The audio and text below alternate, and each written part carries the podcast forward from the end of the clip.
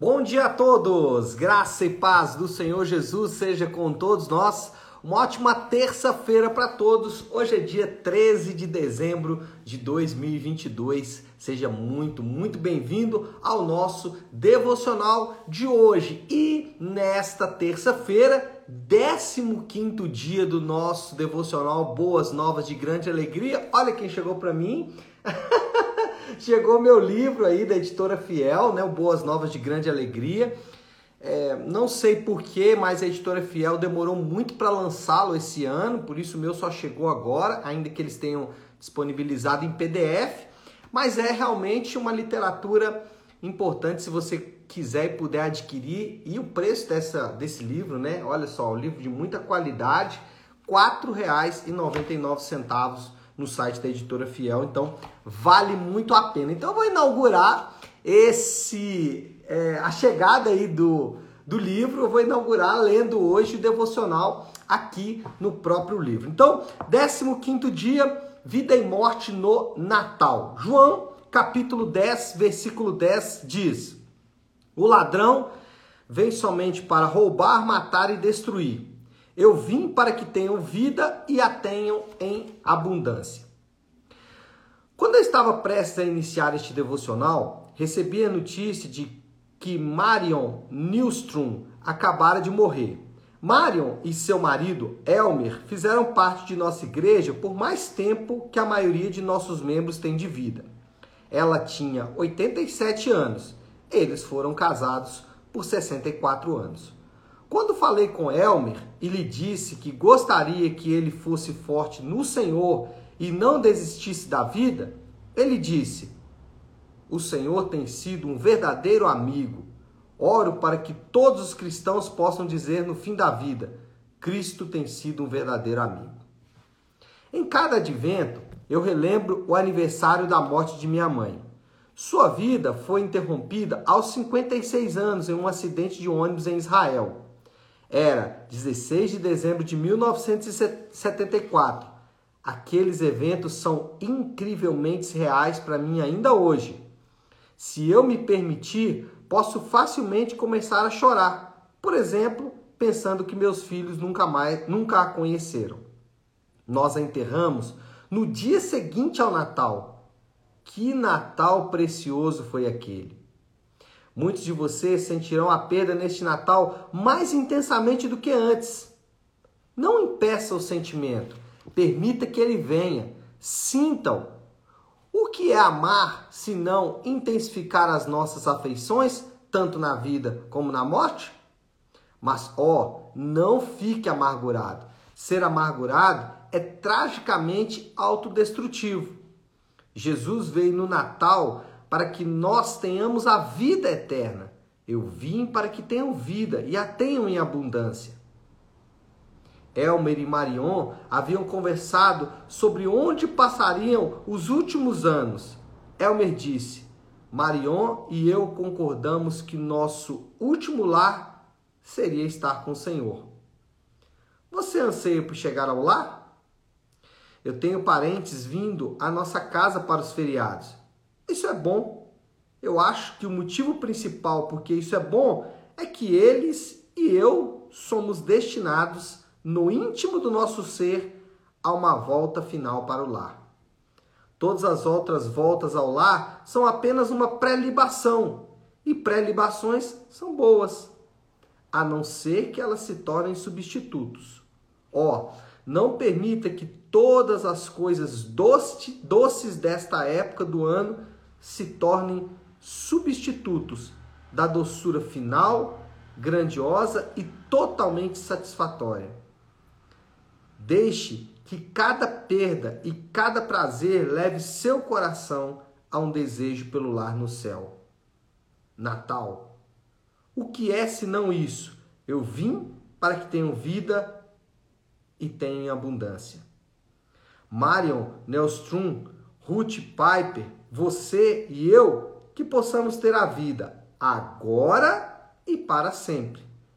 Torne o seu agora mais rico e mais profundo neste Natal por, por beber na fonte do para sempre. Ela está muito perto. Bom, Tema é, intrigante, no mínimo, né, para falar nesse período, né, que é o período do Natal, que normalmente nós gostamos de pensar sempre em coisas boas. Mas, por incrível que pareça, parece que tem uma coisa em comum com muita gente. Quase todo mundo já perdeu um ente querido na época do Natal. Para não ir muito longe, o meu pai, ele morre ali na véspera do Natal, já chegando no período do Natal. O advento, o Natal, celebra a chegada do rei, daquele que veio para trazer vida. E é isso que nós vemos na palavra de Deus. Jesus chega, e a sua chegada é uma chegada de vida. Contudo, conjuntamente a essa chegada de vida, o Natal também nos lembra da morte.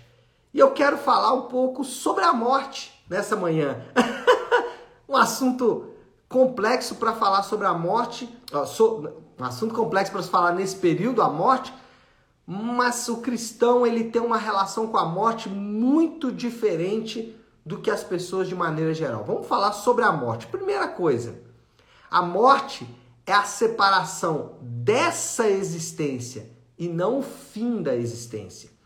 Isso é importante porque é, muitos, e aí nós podemos aqui, a partir desta afirmativa de que a morte é a separação dessa existência e não o fim dela, a, o próprio conceito da palavra morte, ainda no Antigo Testamento, quando Deus a primeira vez fala sobre a morte, é, dizendo ali para o primeiro casal: olha, se vocês é, tocarem, se vocês é, desobedecerem, se vocês não fizerem o que eu estou ordenando, vocês vão morrer, certamente morrerão.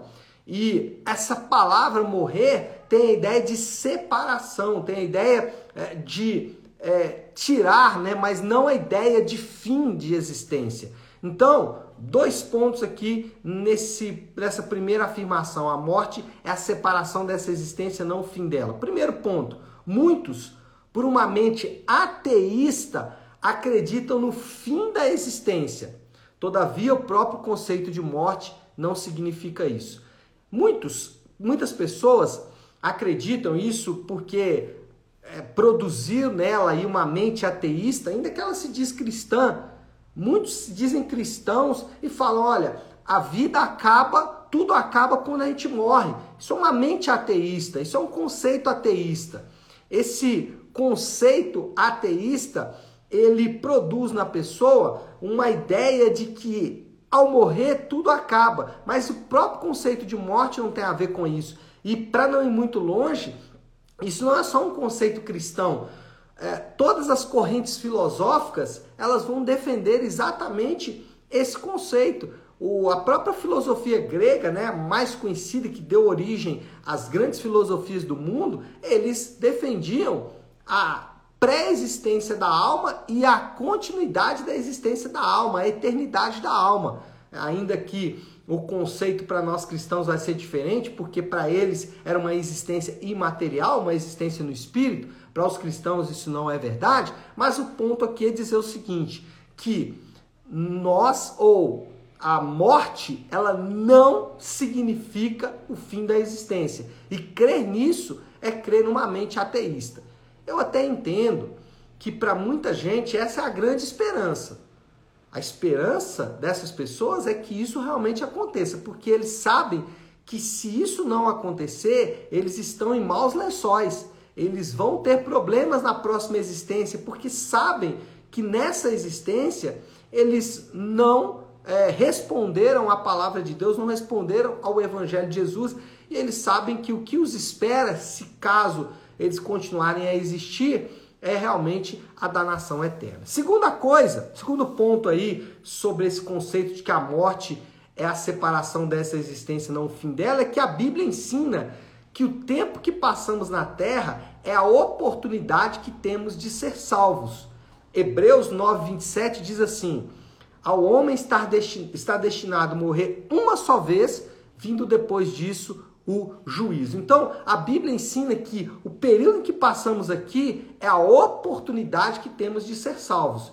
implica vida depois da morte. A própria Bíblia ensina que há uma vida depois da morte, que o que fizermos aqui vai refletir nessa vinda, nessa vida vindoura. Então, nós temos uma bela oportunidade aqui de evangelismo, que é falar para as pessoas ou perguntar qual é a sua esperança na vida e na morte. E aqui eu estou usando a expressão que o nosso Catecismo Nova Cidade usa na pergunta número 1. Um. Então você pode começar com essa pergunta nas pessoas.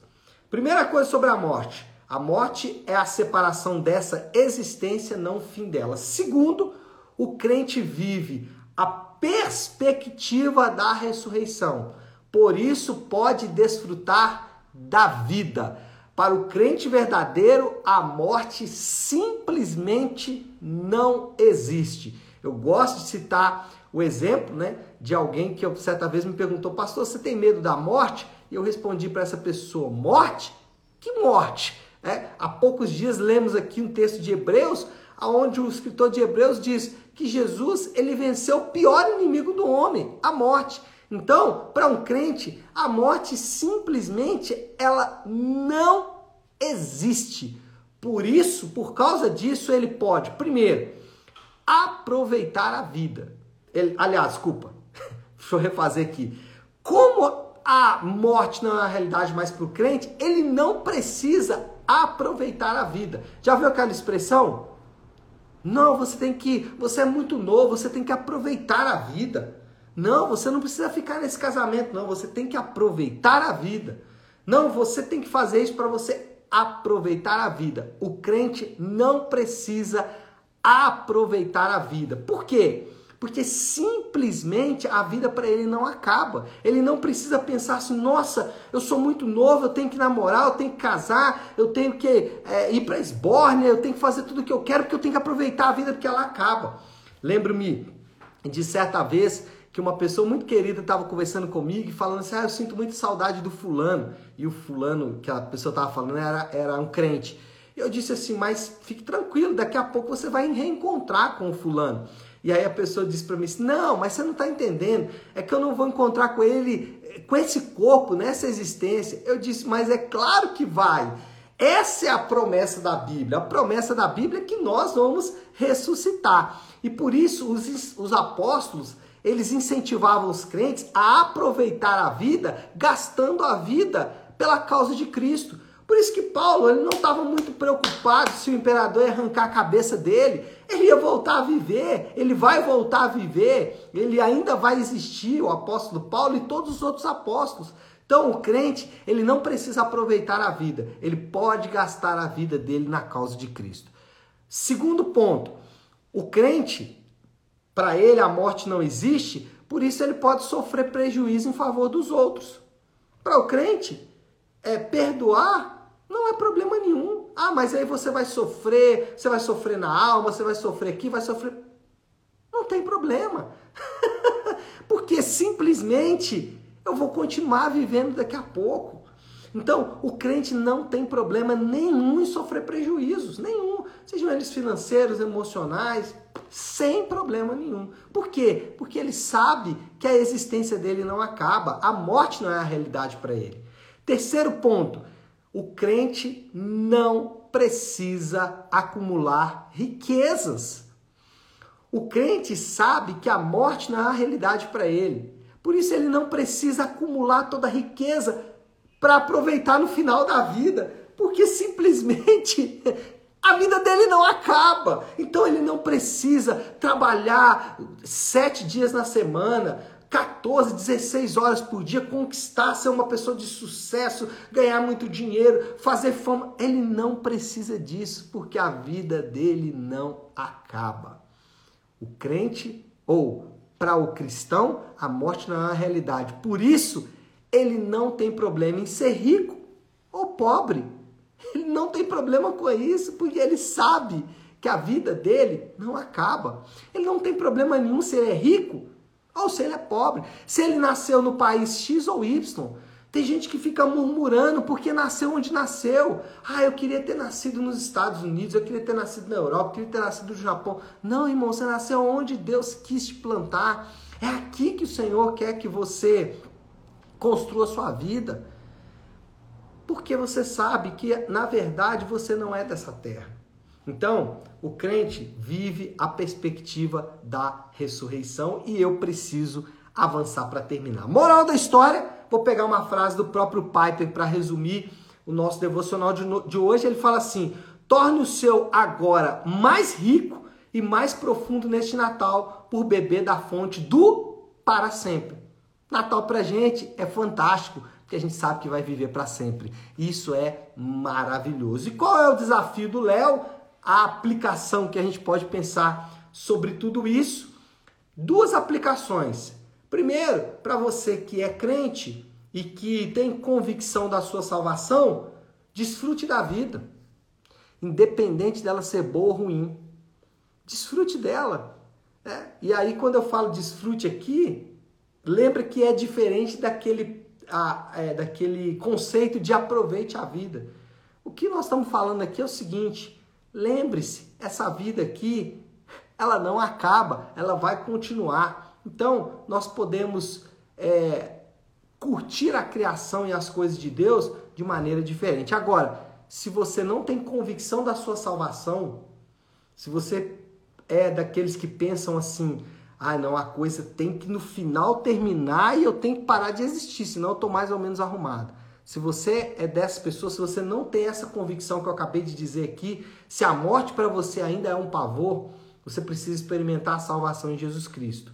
Então, essa é a única maneira de você se livrar desse grande inimigo, é desfrutando da salvação que Jesus oferece. Tá certo? Vamos orar? Vamos colocar tudo isso aí diante de Deus. Então, se você puder agora, pare aí um instante aquilo que você está fazendo e vamos juntos buscar a Deus em oração. Querido Deus, Pai de amor e graça, Senhor, o Senhor é Deus de vida e nós vemos isso em toda a narrativa bíblica como o Senhor deu vida para o teu povo e como o Senhor prometeu vida eterna e como o Senhor em Jesus cumpre a tua palavra de nos dar vida eterna. Sabemos que nós nos esquecemos disso de vez em vez. Nos apegamos a esse mundo, nos apegamos às coisas dessa existência e nos esquecemos das coisas maiores do Senhor. E nesta manhã nós queremos pedir que o Senhor nos perdoe por isso e nos direcione novamente a desfrutar de maneira bíblica ou com a perspectiva de que a promessa da ressurreição acontecerá para nós. Permita-nos desfrutar disso, Pai. Essa é a nossa oração e fazemos isso em nome de Jesus. Amém. Amém, meu povo? Então é isso. Nós vamos ficando por aqui. Que Deus te abençoe. Uma ótima, uma excelente terça-feira para todos. Fiquem com Deus.